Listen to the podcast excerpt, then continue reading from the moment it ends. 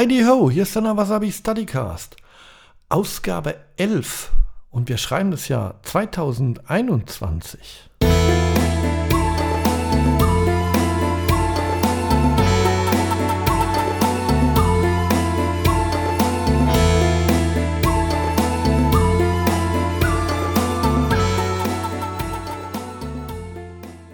Tja, was soll ich sagen?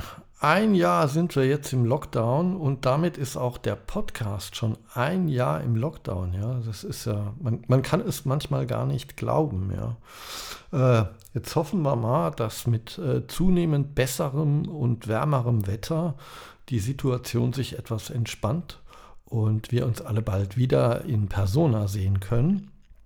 Aber bis dahin überbrücken wir uns die Zeit nochmal mit einer neuen Podcast-Folge.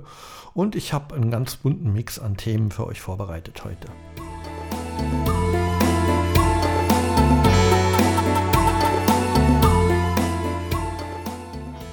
Und da habe ich auch gleich mal einen Veranstaltungshinweis in eigener Sache. Am 27. März wird eine große Online-Messe stattfinden, ähm, gepowert bei Joy Club. Und ihr könnt äh, euch darauf freuen. Um 20 Uhr bin ich da 60 Minuten online zu sehen. Kann man mir live beim Fesseln und in Aktion zuschauen. Und ähm, das Besondere wird sein, ähm, während ich sehr einfache und leicht nachvollziehbare Fessel-Patterns und, und Vorgänge und Prozesse zeige, äh, werde ich berichten, was dabei meinen Busen durchtost und äh, was ich fühle und warum ich diesen Schritt wähle und nicht einen anderen, warum ich das Model so anfasse. So praktisch eine, eine Live-Doku äh, während einer Performance, wenn man so möchte, ja. Und es würde mich natürlich freuen, wenn ihr zahlreich anwesend seid und zuschaut. Die Details findet ihr noch auf meiner Webseite oder im Joy Club.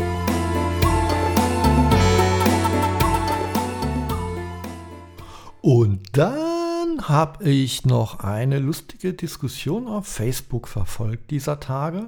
Und äh, da dachte ich, hey, ist ja auch ein gutes Thema für meinen Podcast.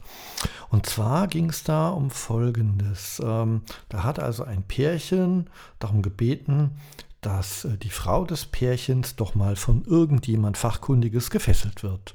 Und dann wurden wohl verschiedene Riga angefragt und äh, das Ganze hat irgendwie durch die Dynamik des Internets, das ist ja oft so ohne böse Absicht, für eine kleine Debatte gesorgt. Inwieweit es denn jetzt irgendwie, ich möchte nicht sagen moralisch, aber hm, naja, ist es jetzt oberflächlich, wenn man fremde Leute fesselt oder nicht? Oder wenn man einfach mal fragt oder ja, wie sollte man da fragen? Hm, dachte ich, da können wir doch mal drüber sprechen. Aus meiner ganz eigenen Sicht raus, und ich bin mir sicher, da gibt es ganz viele Ansichten, die alle ihre Berechtigung haben, äh, ist es so, dass ähm, das Fesseln fremder Menschen ähm, einfach äh, für mich dazugehört. Ja?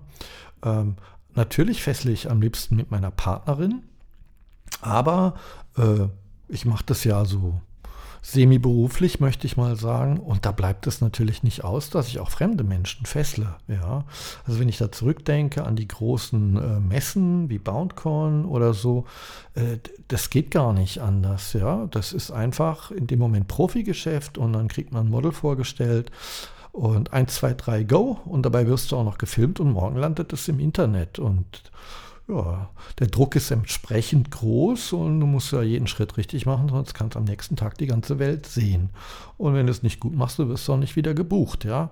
Ähm, das ist mal die eine Geschichte. Und das gehört für mich so ein bisschen auch, ähm, ja, ich möchte sagen, zur Urform des Shibari, ja. Das ist einfach der Job, den ein Bakshi macht, ja, also ein, ein, ja, ein, ein, ein, ein Fessler ähm, und äh, Jetzt gibt es natürlich heute äh, so viele Ausprägungen ja, dieses Hobbys und dieser Kunst, dass man da nicht sagen kann, das muss immer so sein. Ja, also es ist ja völlig okay, wenn das jemand nur im Schlafzimmer zu Hause macht oder nur mit äh, einem festen Fesselpartner oder einem kleinen Kreis von Fesselpartnern. So.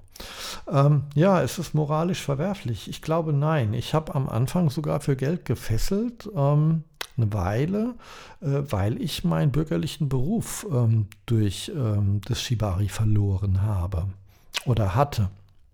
Es blieb mir also gar nichts anderes übrig. Und ich muss sagen, ich bin heilfroh, dass ich ein, zwei Kundinnen, wenn man so möchte, hatte, die mir ähm, Geld für jede Session gegeben haben. Das hat mir auf gut Deutsch gesagt den Arsch gerettet, ja. Und ähm, ich weiß auch von anderen, dass sie das tun ab und zu. Ähm, man kann ja auch für Magazine, Fotos, für Filme und so weiter Pornografie ähm, riggen oder fesseln. Und also für mich ist da also nichts Verwerfliches. Ich halte das sogar, also wie gesagt, für die Urform, ja. Und finde jede romantische Verklärung immer ein bisschen, also fehl am Platz. Ihr könnt ja mal schreiben, wie ihr das seht. Das würde mich interessieren. Ähm, schreibt mir mal oder in die Study Club Gruppe gerne auch, ähm, was ihr davon haltet, fremde Menschen für Geld zu fesseln. Ist das jetzt irgendwie verwerflich oder ist es eine Sexdienstleistung, also Sexwork, so wie Prostitution? Was geht dabei durch euren Kopf? Kommt es für euch in Frage oder sagt ihr, nee, das mache ich nur mit meinem Partner? Das fände ich doch mal spannend von euch zu erfahren, ja. Was mache ich denn jetzt aber, wenn ich mal gefesselt werden möchte und kenne vielleicht niemand, der irgendwie diese Kunst adäquat ausübt? Ja, und da kann man, glaube ich, schon so allgemeingültige Tipps geben, ja. Zumindest, ähm, ja, aus meiner Sicht äh, kann ich da berichten und ich bin mir ziemlich sicher, dass die nicht so weit entfernt ist äh, von, von der der Kollegen, ja. Also wenn man mich anschreibt, ob man mal eine schöne Seilzeit, so nenne ich das immer, haben darf oder kann mit mir, dann möchte ich natürlich die Person, wenn möglich, kennenlernen. Ja, also das geht mir natürlich genauso äh, wie jedem anderen auch. Also wenn ich die Person äh, sympathisch finde und, und äh, mal ein bisschen kennengelernt habe und das erste Eis gebrochen ist, dann fällt mir das natürlich deutlich leichter, ja. Hm. Man muss da ja äh, auch unterscheiden, wenn man wirklich jemand eine schöne Zeit machen will und wenn das nicht nur Show oder eine Filmproduktion oder sonst was ist, also wenn das für ihn auch erfüllend sein soll, dann ist natürlich alles, was ich über die Person weiß und je mehr Sympathie vorhanden ist, äh, sehr hilfreich. Ja? Ähm, wenn ich leichter eine Verbindung aufbauen kann zu dem Mensch, profitiert der ja auch im Seil davon. Ja? Ähm, und da muss man natürlich einfach trennen. Ja? Wenn jetzt jemand äh, mal irgendwie ein Mädel irgendwo aufhängt für ein Fotoshooting, ist es natürlich was ganz anderes, wie wenn jemand kommt und sagt, ich möchte mal wirklich fühlen, wie das so ist, ja, wenn es richtig toll läuft, auf gut Deutsch gesagt. Und ähm, da ist natürlich alles hilfreich, was Gemeinsamkeiten schafft. Insofern ähm, ist auch die Kontaktaufnahme, ähm, sage ich mal, günstiger, wenn die auf einem homogenen und freundlichen und sympathischen Weg erfolgt, ja, vielleicht auch in eher langsamen Schritten, als wenn jetzt jemand schreibt, irgendwie fesselst du mich, Gruß Gisela. Ähm, kann man machen, aber auch ich bin ja nur ein Mensch und natürlich, je sympathischer die Person äh, mir ist, desto näher möchte ich ihr kommen oder eben auch nicht. Und jetzt werden einige zu Recht natürlich denken, ja, sag mal, du propagierst doch immer in deinem Unterricht, man soll vorwiegend mit seinem Partner fesseln, ja, oder zumindest sich da nicht zu sehr verzetteln. Ja, und das widerspricht sich auch überhaupt nicht. Denn das eine ist eine berufliche Sicht der Dinge. Ja, ich kann also äh, nicht einen Workshop oder einen Auftritt oder eine, eine, eine größere Messe oder irgendwas ausfallen lassen, äh, wo ich vielleicht sogar einen Vertrag unterschrieben habe oder die Leute schon Tickets bezahlt haben wenn meine Partnerin äh, die Grippe bekommt.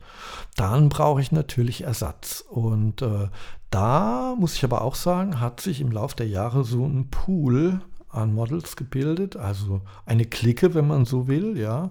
Ähm, also auch da versuche ich natürlich immer auf Personen zurückzugreifen, die schon mit mir gefesselt haben und vor allem gerne gefesselt haben. Ja, das ist sehr entscheidend und vor allem, wenn man zusammen unterwegs ist und vielleicht noch irgendwie zwei, drei Nächte gemeinsam im Hotel verbringen muss und eine lange Autofahrt miteinander verbringt, was da alles dazugehört, dann ist man natürlich gut beraten, wenn man das mit einer sehr vertrauten Person macht. Und logisch, je vertrauter es werden soll, desto eingeschränkter ist natürlich der Kreis derer, die da in Frage kommen.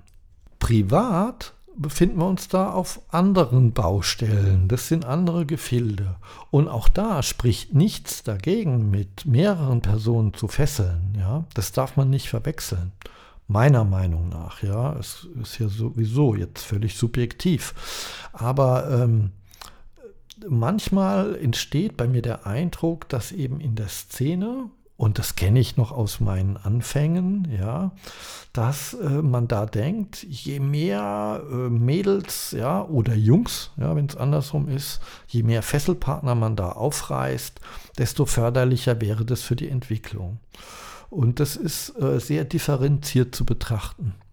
Ich denke natürlich, dass das äh, eine gute Sache ist, neue spannende Erfahrungen zu sammeln und dass es eine gute Übung ist, sich auf neue Menschen einzustellen. Wenn man da jetzt aber inflationär mit umgeht oder gar, wie das leider oft der Fall ist, ja, aus Ambitionismus heraus, die eigene Beziehung, die langjährige, wo vielleicht sogar noch äh, Kinder da sind, ja, ein gemeinsames Leben, ein Haus, was auch immer, wenn man das aufs Spiel setzt, das halte ich für hm, nicht förderlich. Da muss man abwägen. Und bei aller Liebe zur Kunst, ich denke, dass man eben auch mit seinem eigenen Partner eine tolle Entwicklung hinlegen kann. Ja. Ich glaube nicht daran, dass es zwingend notwendig ist, Tausende von Frauen zu fesseln oder Tausende von Jungs zu fesseln. Ich glaube, das ist nicht nötig, um ein guter Rigger oder eine gute Riggerin zu werden. Aber auch da kann man natürlich völlig unterschiedlicher Meinung sein was passieren kann, wenn man ähm, in so ein Fahrwasser kommt, wo man denkt, man müsste immer wieder neue, neue Partner fesseln, ja. Und äh, jetzt gehen wir mal davon aus, dass man das auch gut macht und das würde bedeuten mit viel Energie und Leidenschaft. Das ist der sogenannte Rigger Burnout. Und äh, dieser Rigger Burnout, äh, den hatte ich also auch schon, ja. Äh, den hat man, äh, wenn er denn kommt, vor allem ähm, meist am Anfang seines Schaffens, seiner Schaffensphase, wenn man noch äh, jung und wild ist und also meint, man müsste die Welt jetzt mit seinen Seilen erobern, ähm, der ist gar nicht mal zu unterschätzen. Und ich fand das sehr interessant, äh, weil wir ähm, gerade dem Letzt davon in einer schönen Runde äh, online davon gesprochen haben. Und da haben doch einige, auch der äh, lange und äh, ja, der, der etablierten Rigger und erfahrenen Rigger haben zugestimmt, dass sie den schon hatten. Ja. Äh, man verbraucht eben Energie beim Fesseln. Und wenn ich mit meiner Energie nicht schonend umgehe, dann kann es natürlich äh, zum Burnout kommen. Ja? Und das ist natürlich keine schöne Sache und ist auch ernst zu nehmen. Das bringt mich äh, zu einem ganz anderen Thema. In welcher Runde haben wir das besprochen? Und zwar im sogenannten Hasenstall.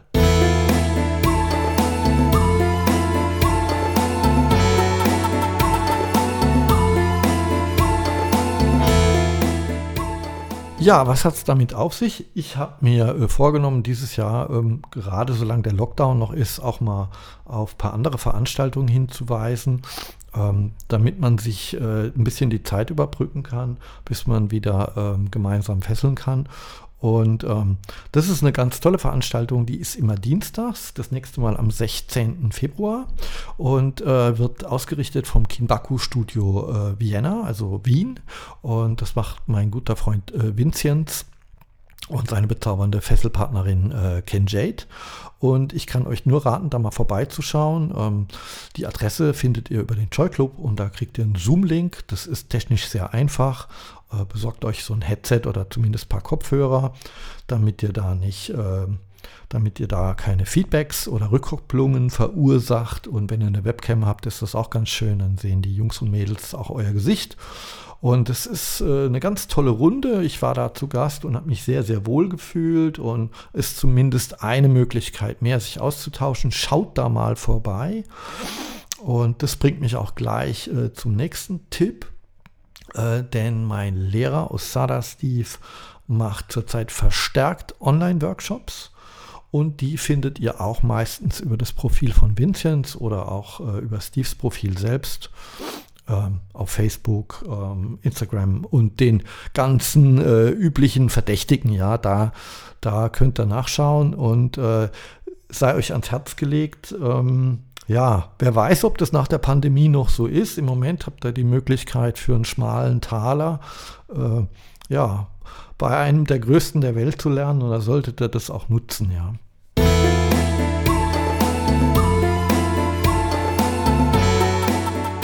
Eine weitere Sache, auf die ich hinweisen möchte, ist Rope Help. Und ich weiß, es gab schon in Deutschlands größtem Seilvereinsheim, dem freudenclub.de, eine Riesendebatte darüber, ob das jetzt äh, verwerflich ist, was äh, der Verein tut oder nicht. Ähm, ja, lasst es mich euch kurz beschreiben und dann bildet ihr euch selber ein Urteil. Rope Help ist ein Zusammenschluss von äh, Riggern und Modellen, ähm, von erfahrenen Riggern und Modellen, muss man dazu sagen, die sich äh, anbieten, anderen Menschen, die Probleme beim Fesseln oder überhaupt in der Welt der Seile, sag ich mal, haben, ja, denen eine erste Anlaufstelle zu bieten. Und ich weiß, da ich sie alle, und ich meine wirklich alle persönlich kenne, ähm, dass das sehr verantwortungsvolle Leute sind, die im Zweifel eben auf äh, Fachleute verweisen, also auf Psychologen, auf äh, ja, Beratungsstellen, auf Ärzte vor allem und so weiter. Ähm, ja, und da wurde ja viel debattiert. Ist es denn jetzt okay, dass da irgendeiner äh, ne, vielleicht gar keine entsprechende Ausbildung hat und sich trotzdem anschickt, andere zu beraten? Äh, meine ganz persönliche Meinung ist ja, das ist absolut okay. Nichts anderes tue ich auch in meinem Unterricht. Und natürlich verweise ich immer da, wo, wo, wo ich nicht weiterhelfen kann, auf jemand, der es kann. Mehr kann man nicht tun. Und ähm, trotzdem ist es immer gut, wenn man mal einen Ansprechpartner hat.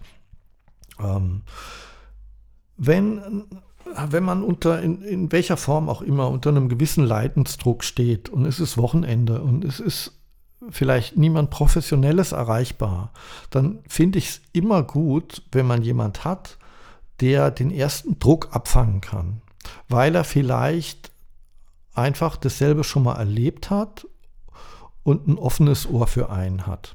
Oder weil er Ähnliches erlebt hat, ja. Oder so. Und das ist, äh, ich finde es sehr gut. Ich meine, das ist bei, bei jeglicher Hotline genauso. Du hast immer den, den, den First-Level-Support und den Second-Level-Support, ja. Wenn ich jetzt ein Problem mit meinem Computer habe und ich rufe bei Apple an, dann habe ich da erstmal jemand, der meine Wut abfängt, ja. Weil dann, ne, dann rufe ich da an und sage, ja, der hier, verdammte Mac, da geht ja schon wieder nicht, ich raste aus, ja. Und dann sagt die erstmal, Ruhig, Brauner, ruhig, wir finden eine Lösung. Und verweist mich dann, wenn sie mal erfahren hat von mir in aller Ruhe, was denn jetzt genau das Problem ist, an einen Fachmann. Und nichts anderes ist es auch. Und ich finde es sehr, sehr, sehr gut. Ja, man muss dankbar sein, dass die das ehrenamtlich und um, umsonst machen. Ja, äh, könnt ihr ja mal reinschauen. Äh, ropehelp.ch im Internet. Das ist eigentlich ursprünglich äh, auf Schweizer Initiative entstanden wie so viel anderes Gutes, was aus der Schweiz kommt in Sachen Seil. Und äh, gibt es aber mittlerweile auch in Deutschland. Ich habe ich persönlich bin da nicht beteiligt oder irgendwie ist also keine Eigenwerbung für irgendwas und die machen das sowieso, also völlig ähm, ohne jegliche kommerzielle Absicht und völlig freiwillig. Finde ich eine tolle Sache. Schaut euch das mal an. Last but not least haben wir noch einen Tipp von der dunklen Seite der Macht. Und zwar gibt es eine neue Gruppe im Joy, die nennt sich Semenava Society. Und äh, die wird äh, von keinem geringeren gemacht als von dem einzigen anerkannten und zertifizierten äh, Kinbaku Luxuria Seminava Instruktor Navaronin, aka Alexander. Und äh, ist nicht nur ein netter Typ, sondern ist wirklich einer der besten. Und äh, da können sich mal alle melden, die sich für Seminar und vor allem eben für Naka-Style interessieren, also den Style, den Akira Naka fesselt. Und ich persönlich bin da raus, habe ich gar keine Ahnung von. Aber alle Fans äh, dieser Fesselweise äh, sind da sicher gut aufgehoben. Und die machen auch, die machen äh, Videokonferenzen und Online-Veranstaltungen.